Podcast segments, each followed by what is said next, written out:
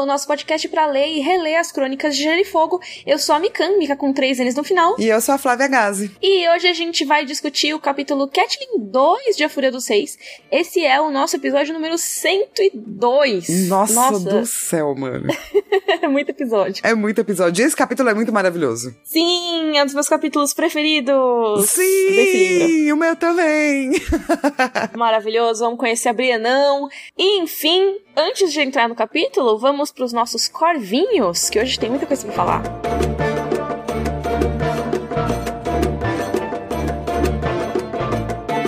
A gente teve um corvinho do Wallace Pinelli perguntando como é que funcionam as colheitas em Westeros, já que as estações não são constantes. E daí, será que a festa da colheita acontece todo ano ou apenas nos anos que, sei lá, tem outono? Sinceramente, eu não sei direito. Eu acho que seria meio estranho eles terem uma colheita só, porque às vezes o verão vai durar 10 anos, o inverno vai durar 10 anos. Então, eu imagino que eles tenham mais colheitas nesse período, né? Só que fica mais difícil de produzir durante o período do inverno, né? E ao mesmo tempo, eles devem ter, durante o verão, várias colheitas menores de coisas que são mais rápidas, assim, mas uma grande colheita de produtos que duram mais? Não sei, tô chutando. Então, cara, eu fiquei pensando nisso também, porque o grande lance desse tipo de festa é que na nossa cultura ela marca uma sazonalidade de tempo aí, né? Uhum. Então tem todo ano. Eu não imagino se lá vai ter todo ano, porque a sazonalidade de tempo deles é diferente. Sim, total. Então teria que ver quanto tempo demora para as coisas crescerem lá e tudo mais. Eu acho muito difícil que o ciclo das, das plantas,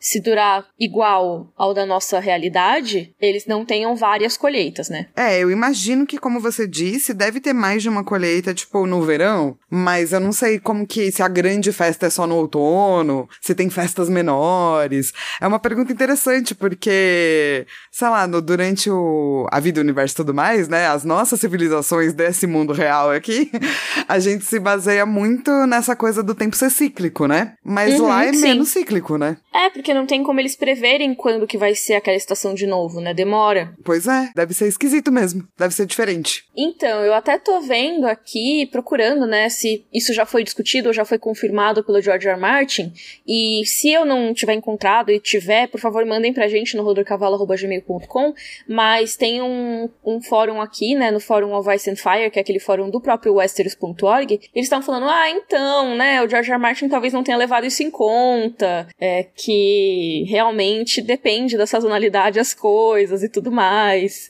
É, deve ter, sei lá, um, umas plantas aí que a gente desconhece, ou elas devem ficar de outro, né? ficar maduras de outra forma, porque só pode ser. Eu acho que com certeza ele não parou para pensar 100% nisso, mas também tudo bem, né? Também, mesmo se eles tiverem uma baita colheita, vamos dizer assim, né? Guardar por 10 anos é meio difícil. Assim, não dá. Não tem grão que você guarde que dure tanto tempo assim, sabe? É, pra acho que nem no congelador, né? Sim. Tem um cara que tem fazenda, né, que ele comentou nesse post, e ele fala assim, cara, eu tive que comprar feno outro dia pras minhas cabras, pro meu cavalo, pra minha ovelha e tudo mais, e até alguns meses de feno ocupam muito espaço. Eu só posso imaginar ter que estocar anos de feno de uma vez. Nossa, por isso que os castelos eram gigantescos. Imagina, os caras não iam poder andar de tanto feno. Isso pensando para alimentar os animais. Imagina também as comidas e tudo mais, né? Mano, muito obrigada pelo seu corvo, porque eu acho que acabou sendo super interessante. Um croc, croc, croc, croc pra você. é, tem um, um cara chamado Marcos Ramos, que ele é engenheiro de pesca. E ele trabalha com comunidades de pescadores no Amazonas. E ele mandou essas casas flutuantes, semelhante aí às casas dos Reed, né? Que são construídas com um tipo de madeira que eles chamam a prova d'água. E eu vou pedir pra ele postar em todas as redes, porque é muito interessante de se ver as casinhas, assim, que parece que elas estão, tipo, na água, sabe? Isso, que são as palafitas, né? Eu não sabia desse nome, gente, achei chiquérrimo. Sim, a gente tem inclusive palafitas aqui no Brasil, né? Com as populações ribeirinhas, que usam bastante, desde antes da colonização já era usado pelos povos da Amazônia, mas tem em vários lugares do mundo casas parecidas, né? E elas são elevadas mesmo já pensando nas cheias dos rios. Então, se o rio enche, não necessariamente vai invadir as casas, né? Achei louquíssimo e é muito legal de ver as fotos, se puder pesquisa aí. Então, cro cro pro Marcos também. E obrigado para todo mundo que mandou referências de Manguetal, tá? Que as pessoas ficaram loucas e falaram que era muito legal e ficaram felizes com essa comparação. Sim. Aliás, eu queria até falar rapidinho sobre a questão das palafitas, que é bem interessante porque é como os povos acabavam vivendo considerando a natureza, né? O ciclo natural da natureza. E a gente vê, por exemplo, que teve agora uma cheia muito grande em Manaus, inclusive meus sentimentos para todo mundo que ouve a gente que é de Manaus, que a situação tá muito tensa aí. Esse ano não deu sossego para vocês, né? Não, nem um pouco, né? Teve entre mil coisas uma enchente absurda e acontece muito isso quando se constrói em bacias de rios, né? Lógico que a dessa vez foi muito maior, mas de qualquer forma as palafitas são casas que acabam levando em conta já essas cheias, né? E a nossa construção de alvenaria, né, acaba não levando isso em conta tanto e isso pode acarretar vários problemas mesmo. Aqui em São Paulo a gente vê todo o janeiro que tem várias enchentes também, muito por causa disso, né? Não se leva em conta o ciclo natural das águas. Louco, porque é uma coisa que não foi muito. Apesar de toda a tecnologia, né?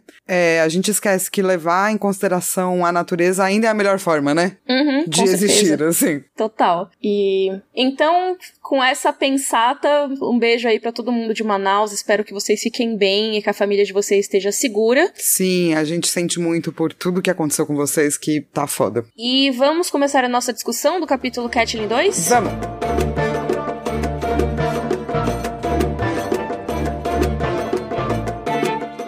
Começando aqui a nossa discussão do capítulo Catelyn 2, de A Fúria dos Seis. Flá, a sinopse, por favor. Catelyn Stark e sua comitiva de Robb viajam à Ponte Amarga para se encontrarem com Rhaenys Baratheon.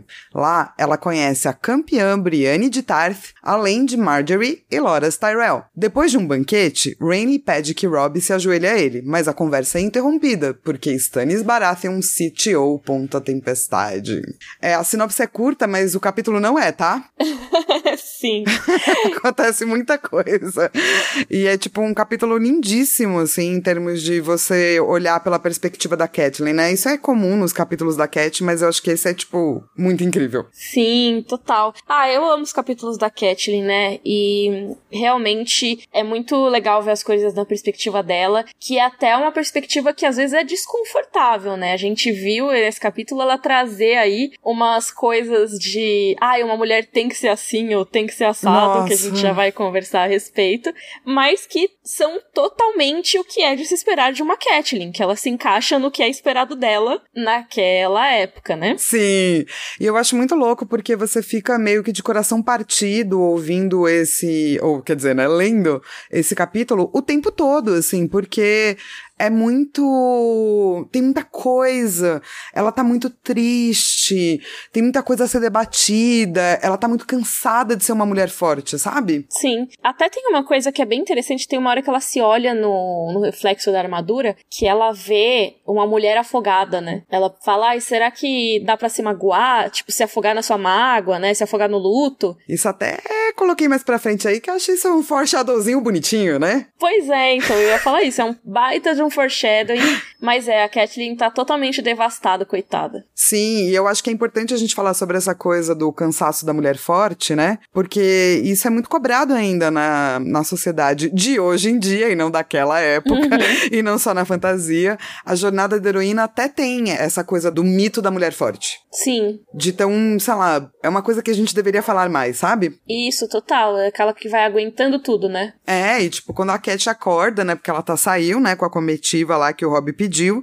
É, e daí, no meio dessa viagem, ela acorda totalmente cansada, ela não tem nem vontade de comer direito, sabe? E até ela dá uma miada nos planos do Sir quando ele vai tentar caçar, né? É, que o Sir ela, queria, tipo... tipo, comer comidas gostosas. e ela, não, só pão e aveia. Só isso que queremos.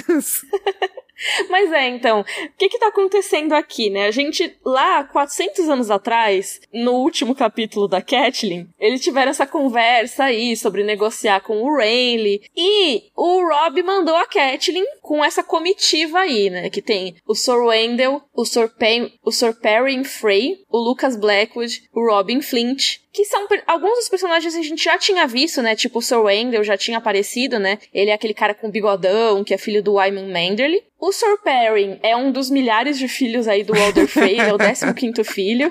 E o Lucas Blackwood é o segundo filho do Lord Titus Blackwood, né? E o Robin Flint, ele é filho da senhora Liessa Flint, mas aí é complicado porque a Casa Flint tem vários ramos e tudo mais, e a gente não vai entrar muito em muitos detalhes por aqui. É, o próprio George R. R. R. Martin disse que não especificou qual é a casa do, do ramo da Casa Flint que ele era, então é isso aí, entendeu? Deixamos assim. é, essa era uma tarefa que, tipo, a Kathleen não queria, né? Sair em comitiva para ver o Renly, mas o Robbie meio que insistiu, porque não tinha mais ninguém que podia fazer. Tipo, o pai dela tava muito doente, o Brian Tully, que é o peixe negro, tava lá para comandar os batedores do Robbie, e o Edmund Tully tava precisando ficar lá, porque vai que o Rob ia marchar, alguém tinha que ficar cuidando de Corre Rio. Pois é, mas a Kathleen fala: não, Rob, não, poxa, é, você não tem que marchar. Tipo, o Tywin quer que você marche. Aí o Rob, véi, eu tô aqui parado. Parece que eu sou um covarde. E ninguém vai vir ajudar a gente. A gente já mandou quatro corvos lá pra Lisa, sua irmã, e ela não respondeu nada. É, então, ele tá tentando fazer uns treco, né? E ele também falou que não ia pra Harrenhal. Tipo, ela fala: você não devia ir pra Harrenhal. Ele fala: não vou fazer, não vou fazer isso. tipo, eu sei que o Tywin Lannister tá esperando sair, não é exatamente o que eu vou fazer. Mas meio que você percebe que eles não estão concordando tanto com as estratégias, tanto que o Rob até meio que faz uma, uma, sei lá, ele faz um, um joguito, né, pra ela e acabar falando com o Randy. É, ele fala assim, ah, você vai, eu devo mandar o Grande John, que é o Grande John Amber, aquele cara grandão, né, que é mega espalhafatoso, e a Catelyn é sensata, ela pensa, mano, se esse cara for negociar com o Renly... Vai dar várias merdas.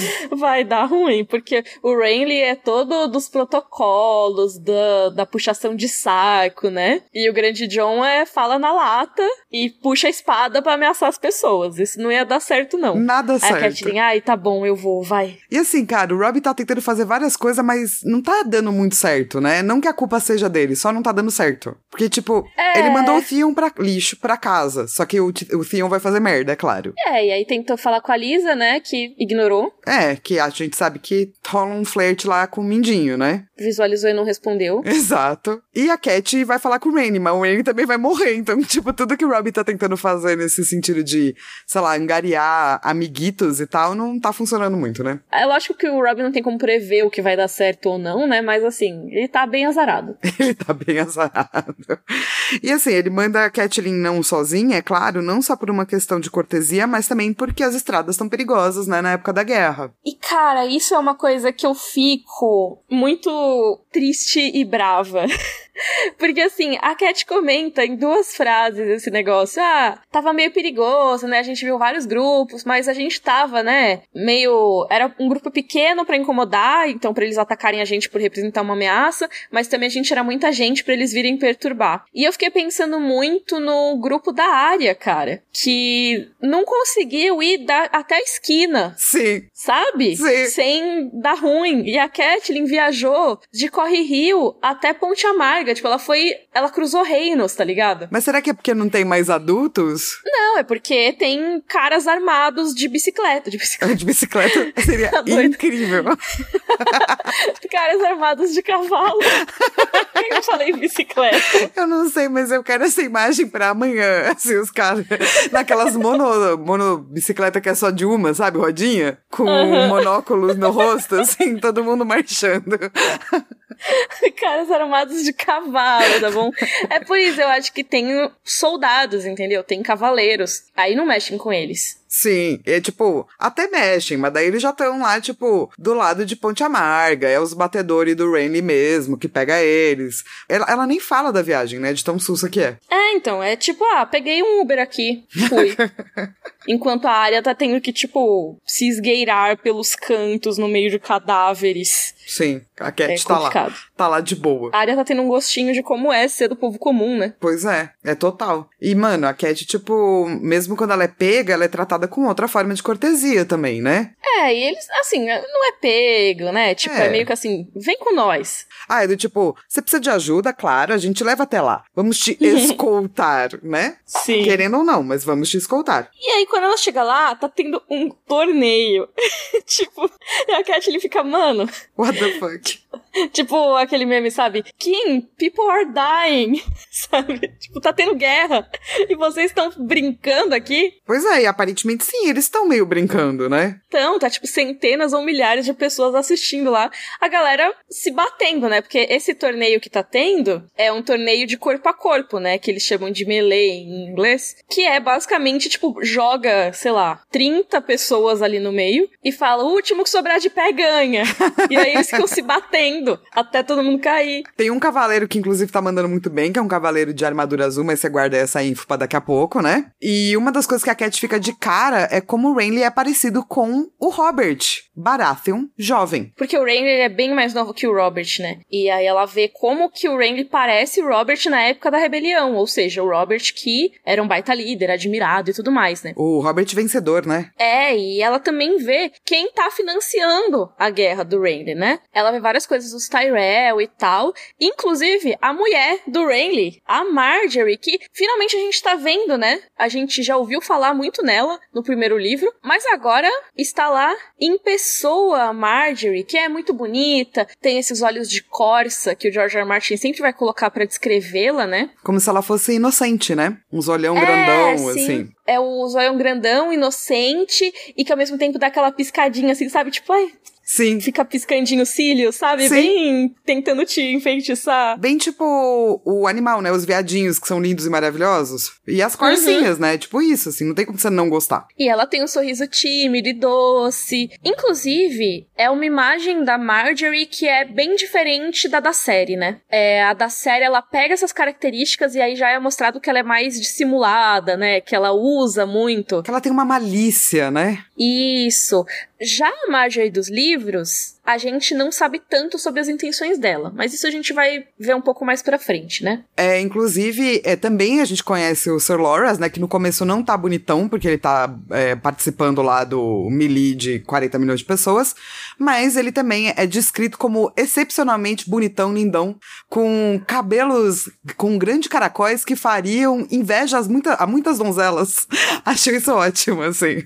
Sim, e uma coisa interessante, que aí é uma outra coisa também também que a série acabou trazendo de diferente, né? Que ela deixa muito mais explícita a relação entre o Renly e o Loras. E como a Marjorie vai entrar nisso. Porque no caso dos livros é uma coisa muito por baixo dos panos, assim, né? Sim. E a maneira do George R. R. Martin falar isso é, por exemplo, que a Catelyn vai perceber que o Renly, ele é super fofo com a Marjorie. Ele dá comida na boca dela, ele dá um beijinho. Mas que ele dá muito mais atenção pro Loras. Sim, e o Loras, ele é meio que colocado como uma pessoa inteligente, né? Diz que os olhos dele são cor de ouro líquido, que ele também tem um pouco de insolência. Então ele é colocado como uma pessoa que, tá, na verdade, teria aquela malícia que a Marjorie da série tem, né? É, eu acho que não é nem isso, eu acho só que eles estão se pegando, sabe? Não, não, claro, é que eu acho que ele é, tipo, ele já vai descrever o Loras como, tipo, um cara mais malicioso, que o, o tal do rei meio que dá muita atenção, saca? É, eu acho que é, é por aí a gente tem que lembrar que o Loras e o Rain, eles estavam desde o livro passado fazendo umas tramóias, né? Mesmo antes da morte do Robert, que a gente vai ver ele discutir com a Catelyn, o Rain, né? Ele vai falar sobre quando o Robert morreu e tal, que ele ofereceu o plano lá pro Ned. Antes disso, o Loras e o Rain já estavam com esse plano de botar a Marjorie pra pegar o Robert. Tinha aquele momento que o Rain mostrou um retrato de uma menina pro Ned e falou: parece com a Liana. Porque ele queria podia botar a Marjorie e falar: olha só, tem uma liana aí parecida. Pega essa liana aqui, ó. E é isso a ideia dele com o Loras. Então, assim, eles são bem das tramóia mesmo. Total. E assim, a Catelyn chega e vê toda essa cena e ela reconhece algumas pessoas e alguns símbolos, mas outros não tanto, assim. Ela reconhece o Lord Mattis Rowan, que é da casa Rowan mesmo, e a Lady Arwen Oakhart e o Lord Randall Tarly, que é o chefe da casa Tarly, que é o pai do Sam, que eu tenho ranço, né? Do, não do Sam, mas do Randall Tarly. O Lord Ranço Tarly. Exatamente. Nossa do céu. Cusão alert já pra ele de cara. Ele apareceu, Cusão cuzão alert. alert. Só de aparecer, ele já, já merece. E assim, a Cat meio que para tudo porque ela tá vendo o torneio, né? O torneio tem que acabar. E só falta quatro homens, né? Ditos homens. e tá todo mundo berrando por conta do Sir Loras Tyrell. Tá todo mundo meio que favorecendo ele. Ele tem uma cara pro arco-íris, ele é chiquetésimo. Tá todo mundo berrando o jardim de cima. Uhum. Mas o Loras perde. Quem ganha é o Cavaleiro Azul, que não é Cavaleiro coisa nenhuma, é Brienne. Brienão da massa! E é, é muito triste porque, assim, ela ganha, e aí tem umas galeras falando Tarth, e uma beleza, uma beleza, mas assim, a maioria das pessoas não comemora, fica todo mundo meio climão, assim. Tem até uma galera que acusa ela de trapaça, né? É, tipo, ah, foi desonrado, não sei o quê. Sendo que, mano, essas lutas aí são cada um por si, sabe? É, porque assim, ela ia perder, certo? E daí ela joga o Loras no chão e abre o elmo dele, né, na, na cabeça, e coloca um punhal na fuça dele. Fala, se rende? Ele fala, sim. E da galera fala, ah, não, isso aí é trapacear, porque ela não pode, os outros podem. É, pois é, mas enfim, né? A Catelyn fica chocada. Eita, não é um homem? e aí vê a Brienne, né, que a gente já vai falar da descrição dela. Mas o que rola é que a Brienne pede pra ser da guarda arco-íris do Renly. Por quê? Porque o Renly, ele falou, você é campeã, beleza. Teve 116 cavaleiros e você foi a última a restar. Então, assim, ô, oh, você é boa. Então, qualquer favor que você pedir, que eu puder realizar, me pede que eu vou fazer. E ela, ô, oh, deixa eu ser da guarda e tal. O Renly, que não é bobo, né? Concorda. Afinal, ela acabou de derrotar 116 na porrada. Sim, incluindo o Sir Loras, que sempre todo mundo diz que é muito foda, assim. Sim. E assim, quando ela tira o elmo, né, pra falar com o Rainy, a Catelyn entende por que estão chamando ela de bela, né, uma beleza e pá. Porque ela não é bonita. Ela tem um rosto largo, áspero e sardento, uma boca grande demais, com dentes tortos e um nariz que foi quebrado mais de uma vez. E ela chega a pensar, né, que tristeza pra mulher que não tem beleza. Pois é, né, a Catelyn tem que se desconstruir aí, tá? É, pois é. E assim, dá pra entender o que ela fala? Dá, mas é foda, né? Inclusive, tipo, Sim. as pessoas são horríveis com a Brienne o capítulo inteiro. É, é triste. E, cara, a Brienne, ela se sente muito deslocada, né? Porque é isso, ela não tá numa posição em que ela é aceita entre as mulheres. A gente vê como a Catelyn reage a ela, mas isso é como outras mulheres reagem a ela também, né? Tipo, ah, ela não é que nem a gente. É, ela é, tipo, outra coisa, né? Mas ela também não se encaixa entre os homens. Deu para ver que ninguém comemorou quase a vitória dela. Então ela tá ali num limbo. Sim, ela é a pessoa do deslocamento, né? Vivendo, tipo, a margem mesmo, assim. Que é alguém que tá dentro, mas não tá dentro. Porque, assim, ela é de uma casa nobre, né? Mas ela é de uma casa nobre, mas também não é bonita para casar no sentido de, de, sei lá, pra ter um casamento feliz, porque valores aí de Westeros. Ao mesmo tempo, o fato dela ser guerreira e manjar de luta não é bem visto. Então, nada dela é bem visto, né? Total. Mas aí, vamos lá. A Catelyn começa a soltar aí, né? A Flá falou no roteiro que ela venceria em qualquer batalha de rap. Total. Porque ela tem respostas sábias para tudo que aparece, né? Cara, eu tava lendo o capítulo, né, ao vivo com o pessoal lá no, na Twitch, e daí teve um cara que falou: Nossa, a Catelyn venceria todas as batalhas de rap. Eu falei: Esta pessoa está certa, cara. Porque a Catelyn é muito rápida nas respostas. Sim, e ela é muito boa porque ela consegue dar uma resposta que assegura a autoridade dela, mas sem perder a cortesia. Então, assim, ela sabe quando ela vai bater na pessoa, mas ela não bate xingando. Ela sabe exatamente a medida que ela tem que fazer, né? É, tipo, diferentemente do Sir Randall Tarly, né? Que fala várias merdas e não tá nem aí. Pois é, e aí tem duas falas aqui que você destacou, né, que eu acho que são muito boas. Porque primeiro ficam, ah, não, você tem que chamar o Renly de vossa graça. Sendo que o rei dela é o Rob, né? E ela chamar ele de vossa graça é meio que dizer que o filho dela não é, sabe? Sim, e tipo, obviamente ninguém vai chamar o Rob lá também de rei. Tá todo mundo nesse limbo aí, né? Mas é bem legal porque a resposta dela é: a distância entre um senhor e uma graça é pequena, senhora. Lord Renly usa uma coroa, tal como como meu filho. Ou seja, tanto faz, né? Sabe? Os dois são reis. Maravilhosa. E daí, tipo, o Randall Tarley vem encher o saco e falar: É, mas tinha que ter feito isso. Mas não acredito que vocês prenderam o Jamie, mas não mataram. Que absurdo. Que vocês não sabem fazer os bagulho. E dela responde: O rei Rob está fazendo a guerra, senhor. Não brincando em torneios. Você faz tipo, vixe, vixe, vixe. É muito bom. E ela se aproveita desse papel dela de mulher nobre, né? Pra responder com uma cortesia que não pode ser punida de cara, né? Sim. Ela não pode ser jogada num calabouço, sabe? Coisas assim por ter falado isso. E ela se blinda também, né? Quando ela fala isso, né? Que ele tá fazendo a guerra, ela responde com uma gélida cortesia. Então ela não tá xingando ninguém. Ela não tá falando, ah, Rayleigh, você não sabe de nada, mano. Você tá aqui fazendo guerra. Quem é você, seu covarde? Ela não fala isso. Que é o que o, o grande John faria. Mas ela, ao mesmo tempo, assegura a autoridade dela. Ela, ela vai responder, porque ela não responder também é um sinal de fraqueza. Total. É um sinal de submissão do próprio Rob, já que ela tá representando ele, né? E o Rainley, tipo, não é bobo, saca? Porque o Rainley não fala nada. Ele só ri. E ele fala, pô, galera, pega leve, sabe? Pô, galera, é um menos. né? Exatamente. Tipo, o Rainley sabe que ele também. A, a posição que ele tá, a posição que ela tá. E ele só E ele deixa claro que ele não é o Robert Baratheon, no sentido de que ele é muito melhor do que o Robert Baratheon, saca? Sim. É, tem o Lord lá, né, o Sir Caswell, que o Rainley tá hospedado lá, e ele tá fazendo esse torneio que imagina tá há bastante tempo, né, no lugar. Então eles estão comendo toda a comida, mano, é um exército gigante. E aí o Rainley fala, ah, já já a gente vai embora, tá, vai parar de roubar suas coisas aqui. Aí o cara, não, tudo que é meu é seu, meu rei. Aí o Rainley fala, ah, tá, beleza, mas assim, você tem filha? Porque se eu fosse o Robert, eu pegaria suas filhas, mas eu sou o Robert. Você vai querer ler tudo que tem no, nos aposentos do Rainbow? Não, pelo amor de é Deus. É muito engraçado, é que eu acho muito engraçado que termina com um par de falcões. Sim. Pois é, porque o Rainley, ele tá hospedado no castelo, né? Que é mais confortável do que dormir numa barraca, numa tenda e tal. Aí ele diz pra Catelyn, ó, oh, você pode ficar com a minha tenda. E, mano, é tipo, não parece uma tenda de alguém que tá na guerra. Que nem a Flá falou, né? Tem falcões, mas tem um monte de coisa. Tem cadeira, tem tigelas de frutas, tem uma banheira de madeira e cobre. Eu fico pensando que metade do exército é pra carregar as coisas do Renly. Sim, a Cat pensa igual. Inclusive, ela fala, mano, é por isso que ele tá demorando aí pra marchar. tá indo tão devagar.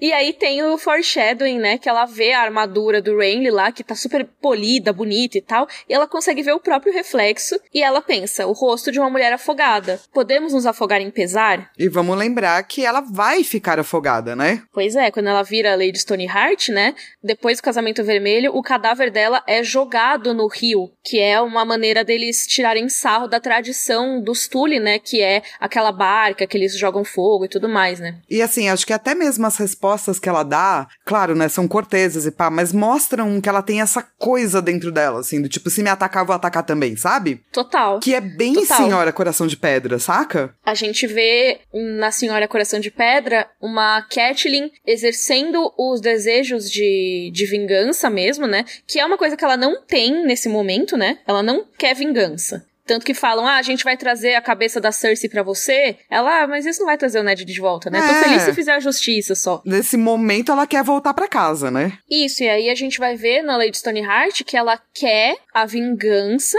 mesmo contra os que não estavam diretamente envolvidos nas coisas, e que ela não tem mais essa questão da cortesia e da polidez. Ela vai ser simplesmente uma coisa bem visceral, né? Senhora Coração de Pedra é a Catelyn sem o medo, eu acho, saca? E o cansaço. É do tipo, foda-se.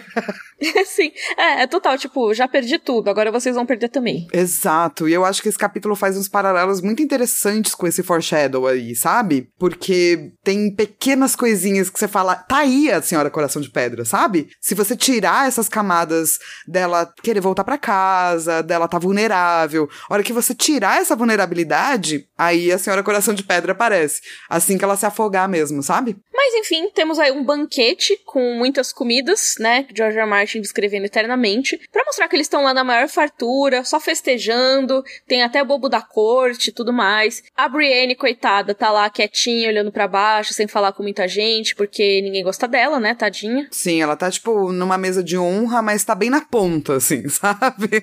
Uhum. É do tipo, bem-vinda, agora fica aí no cantinho. E é bem interessante porque tá todo mundo. Essa talvez seja a minha parte preferida do capítulo. Que eles estão falando sobre os feitos do futuro. Eles estão muito otimistas, né? Ah, eu vou derrotar não sei o que, eu vou fazer não sei o que lá. Eu gosto do cara que fala, eu vou matar o cão de caça com as minhas próprias mãos. Pois é, e aí a Catelyn fica, nossa, eles são muito jovens, né? Sabe que nem tem no Twitter aquelas coisas tipo, ai, silêncio, o jovem descobriu não sei o quê.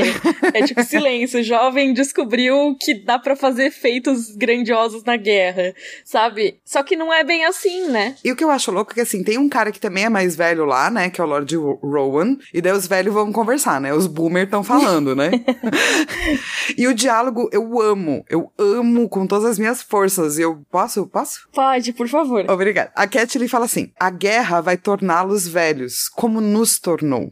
E daí o George R. R. Martin fala, ela era uma garota quando Robert, Ned e John Arryn ergueram os estandartes contra Aerys Targaryen. E uma mulher quando a luta terminou. Sinto pena deles. E daí o Lord Rowan fala, mas por quê? Eles são jovens, são fortes, são felizes, cheios de luxúria, vão fazer vários bastardos hoje aí. Por que está com pena? Ela fala, porque não durará? Porque eles são os cavaleiros do verão. E o inverno está chegando. Só, é só essa parte, só esse diálogo já é muito foda, mas tipo, a Brienne melhora, né? Pois é, a Brienne que não tava falando, né, não tava se metendo em nenhuma conversa, ela fala: Não, senhora Kathleen, a senhora tá enganada. O inverno nunca chegará pra gente como nós. Se morrermos em batalha, certamente cantarão sobre nós. E nas canções é sempre verão. Nas canções, todos os cavaleiros são galantes, todas as donzelas são belas e o sol sempre brilha. Mano, tá doca, né? Porque é isso que ela quer, sabe? No fundo, no fundo, tipo, ser vista como uma boa pessoa. Então ela prefere, tipo, morrer em batalha, saca? Isso, é uma coisa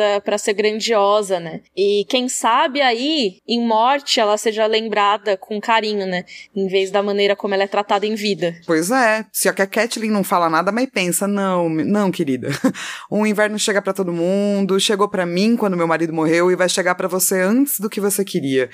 E é verdade, né? Porque quando chega, né, o inverno, ele não chega do jeito que você quer. Ele só chega, né? Não dá para você controlar como vem o inverno. Uhum. Então é muito interessante, são muitas sabedorias, assim, muitas várias visões diferentes da mesma coisa rolando nesse capítulo. É muito foda. Aí o Rain chega e fala: "Ô, oh, Kathleen, vamos, vamos lá fora conversar?" Dá uma volta, tomar um ar. E é muito legal porque ele pergunta pra Kathleen: Oh, por acaso, o Sr. Barristan Selmy estaria servindo ao Rob? Ela, ué. Não. Não, por quê? E a gente até falou disso, né, no capítulo que o Barristan foi demitido lá da Guarda Real, que o Rainley ia fazer essa pergunta. Por quê? Porque diz que quando o Barristan foi demitido, teve aquela cena super humilhante que tiraram, né, o manto dele e tal, ele saiu falando que ele ia servir ao verdadeiro rei. E aí o Rainley, se achando, né, ele foi fazer a guarda arco-íris dele e ele guardou um manto pro Barristan. Porque, tipo, o Barristan vai chegar a qualquer momento afinal eu sou o rei verdadeiro, e daí posso dar o manto para ele. E ele ficou esperando, esperando, o Barristan não chegou. E aí agora que a Brienne fez esse pedido, né, ela pegou o último manto da guarda arco-íris, né, que era o que tava sendo guardado pro Selmy. E acho muito engraçado, não apenas o Randy, né, achar que, né, o verdadeiro rei era ele, como também dar o manto pra Brienne também só porque sobrou, né? Uhum. Tem essa outra parte também, né? E assim, a gente sabe para onde o Barristan Selmy foi, né, Mi? Pois é, ele foi lá pro rolê Daenerys e tudo mais. Mas daqui a pouco ele vai aparecer, daqui a pouco. Daqui a pouquinho. E o Randy começa a... Porque assim, o Randy, ao mesmo tempo que ele é super bacana com, tipo, um guarda que tava fazendo merda, dá risadinha, e é super carismático, ele começa a explicar pra Catelyn que o Ned, que ele, tipo, ah, eu dei chances para o Ned, eu fui legal, eu ofereci sem espada, piadas. Mas o Ned não quis, né? Porque assim, ele não queria se curvar. Então eu tive que ir embora para não ser morto. Eu acho de uma petulância isso. É. Aí a Catelyn fica, mano, Ned estaria vivo se não fosse você. Mas assim, também não é muito verdade, né? Não, não. É só, eu acho só de tipo, você tá indo falar com a viúva e você tá falando que, tipo, o cara não sobreviveu porque não se curvou a você, sabe? Uhum. Porra, mano. Menos, né, Randy? Sabe? Então ele tem essa coisa que ao mesmo tempo que ele é muito carismático, ele é um pouco sem noção, né? Total, total. Ele, ele é, porque ele se acha, né? Ele se acha. É verdade. Inclusive, quando ele tá mostrando. Porque ele vai lá pra cima, né? Tipo, pro telhado. Pra mostrar pra Catelyn o exército gigantesco dele, né? É, ele, ele fala, ô, você tá vendo quantas lareiras tem aqui? E a Catelyn até fala que parece estrelas no céu, né? De tantas que tem. É, como se fosse, tipo, formando constelações, assim. Daí ele fala, é, eu sei que seu filho tem 40 mil homens, eu tenho 80 mil. Sendo que a Catelyn pensa, mano, ele não tem nem 40 mil, Rob, porque a galera voltou para cuidar da colheita, tem a galera que morreu na batalha. Então a gente tem muito menos que a metade, né? Cara, inclusive, eu gosto que a Cat não deixa nada passar, né? Ela fala, mas não é seu irmão que é o verdadeiro rei? Sim.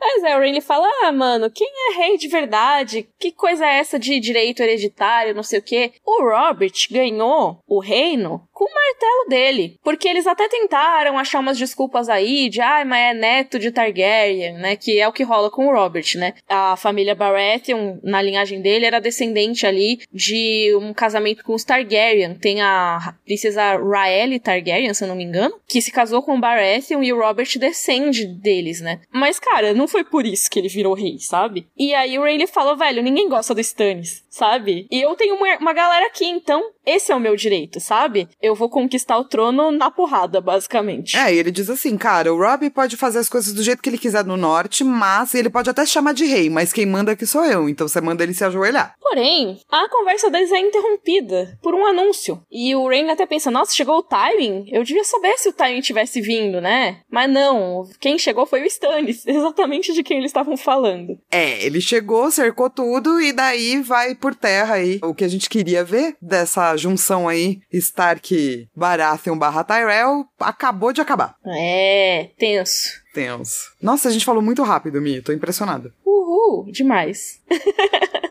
Tem tanta coisa nesse capítulo, né? É, eu acho que a gente ficou tão preocupada de ele ser muito longo que a gente, tipo, engatou a primeira e foi, sabe? Aham, uhum, total.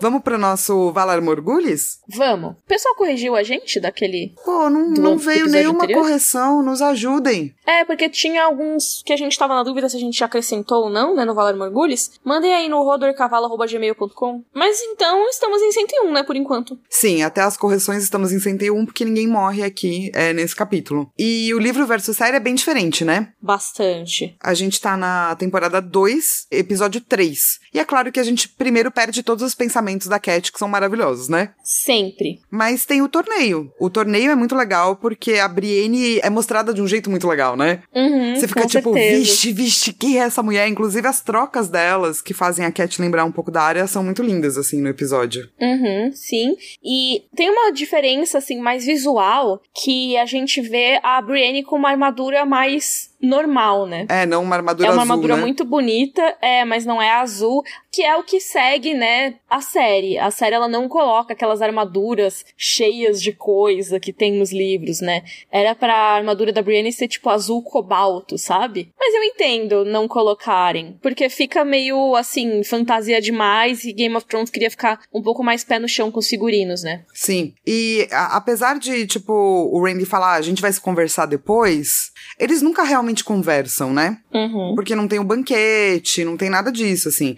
Pelo contrário, a série acaba focando muito mais no fato de que o Renly e a Marjorie estão casados, mas o Renly não consegue transar com a Marjorie, assim, porque ele quer o Loras. É, e até acho que entra em tudo isso da série deixar mais explícito que o Renly é gay, né? Porque nos livros fica bem implícito, né? Sim, e também mostra mais de quem é a Marjorie, assim, né? Que ela tá disposta até a chamar o irmão dela pra cama junto com ela e o Renly só pra conseguir engravidar dele. Sim, pra, tipo, assegurar, né? Que Uhum. tá tudo certo É, aí. consumar o casamento. E na série também não rola, né? E você acaba ficando com várias dúvidas com relação relação a se eles vão dar certo ou não, mas não tem essa toda essa conversa, né, do, do Barristan Selmy, não tem a conversa das, das fogueiras, isso tudo não tem porque não tem um banquete. E Flá, qual é o seu momento Joffrey? Bring me his head.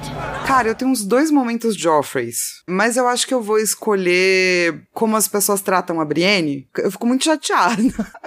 eu fico muito triste pela Brienne, porque ela é, tipo, uma personagem super interessante. Você já vê que ela vem de um local de muito sofrimento, sabe? Uhum. E você? Eu acho que o meu momento Joffrey é a Catelyn falando que não tem. Que coisa triste uma mulher feia. Porque, né? Tem, tem que ter lugar pras feias no mundo também. Pô, não pode ser feia então agora? Saca? Quem colocou essa essa regra. E o que que é feio, Hashtag né? protejam as feias. É, mano. E feio é um bagulho que muda. Todo ano tá diferente o que é ser feio. No, Isso aí. Todo ano não, vai, mas a cada movimento artístico aí. Então, todo mundo é bonito, acabou. Deixa a Brienne em paz. Isso, hashtag leave Brienne alone. e o momento Dracarys? Dracarys. Cara, eu acho que meu momento do Dracarys vai, vai acabar sendo parecido com o seu. Eu amo muitas coisas nesse capítulo, mas a Catelyn olhando pra galera jovem, super sendo boomer, é meu animal espiritual, entendeu? É, eu acho que o meu também, principalmente a fala sobre os Cavaleiros do Verão e tudo mais, eu acho que é muito legal. É bem a vibe da Catelyn. Super. E é bem a vibe do Renly. Mas assim, tem momentos maravilhosos nesse capítulo, como ela descrevendo o Renly como Robert, as batalhas de rap que ela participa participa, a Bri o Brianão da Massa, a Kathleen, né, falando sobre ela mesma, o foreshadow da Senhora Coração uhum. de Pedra, tem muita coisa foda nesse capítulo. E essa foi a nossa discussão do capítulo Kathleen 2 de A Fúria dos Reis. Olha só, conseguimos fazer em menos de uma hora, Aê, Flá, que orgulho! Muito orgulhosa! Feliz demais! E a gente volta na próxima sexta-feira com o capítulo John 3 de A Fúria dos Reis. Lembrando que você pode nos seguir nas redes sociais, temos aí arroba Rodor Cavalo no Instagram e no Twitter. Você também pode ajudar o Rodor Cavalo no Padrim, se você tiver o dinheiro, se você puder, obviamente, a partir de um real você já ajuda muito. padrim.com.br barra Rodor Cavalo. Se não puder, não esquece que você pode espalhar a palavra do podcast aí para todo mundo e que você também pode ter produtos Rodor Professor Cavalo lá no site da Chico Rei, chicorei.com.br, barra tracinho, não, barra Rodor tracinho Cavalo, eu sempre me embanano. E também manda um e-mail pra gente, rodorcavalo.gmail.com. Então a gente volta semana que vem com John 3, Rodor. Rodor.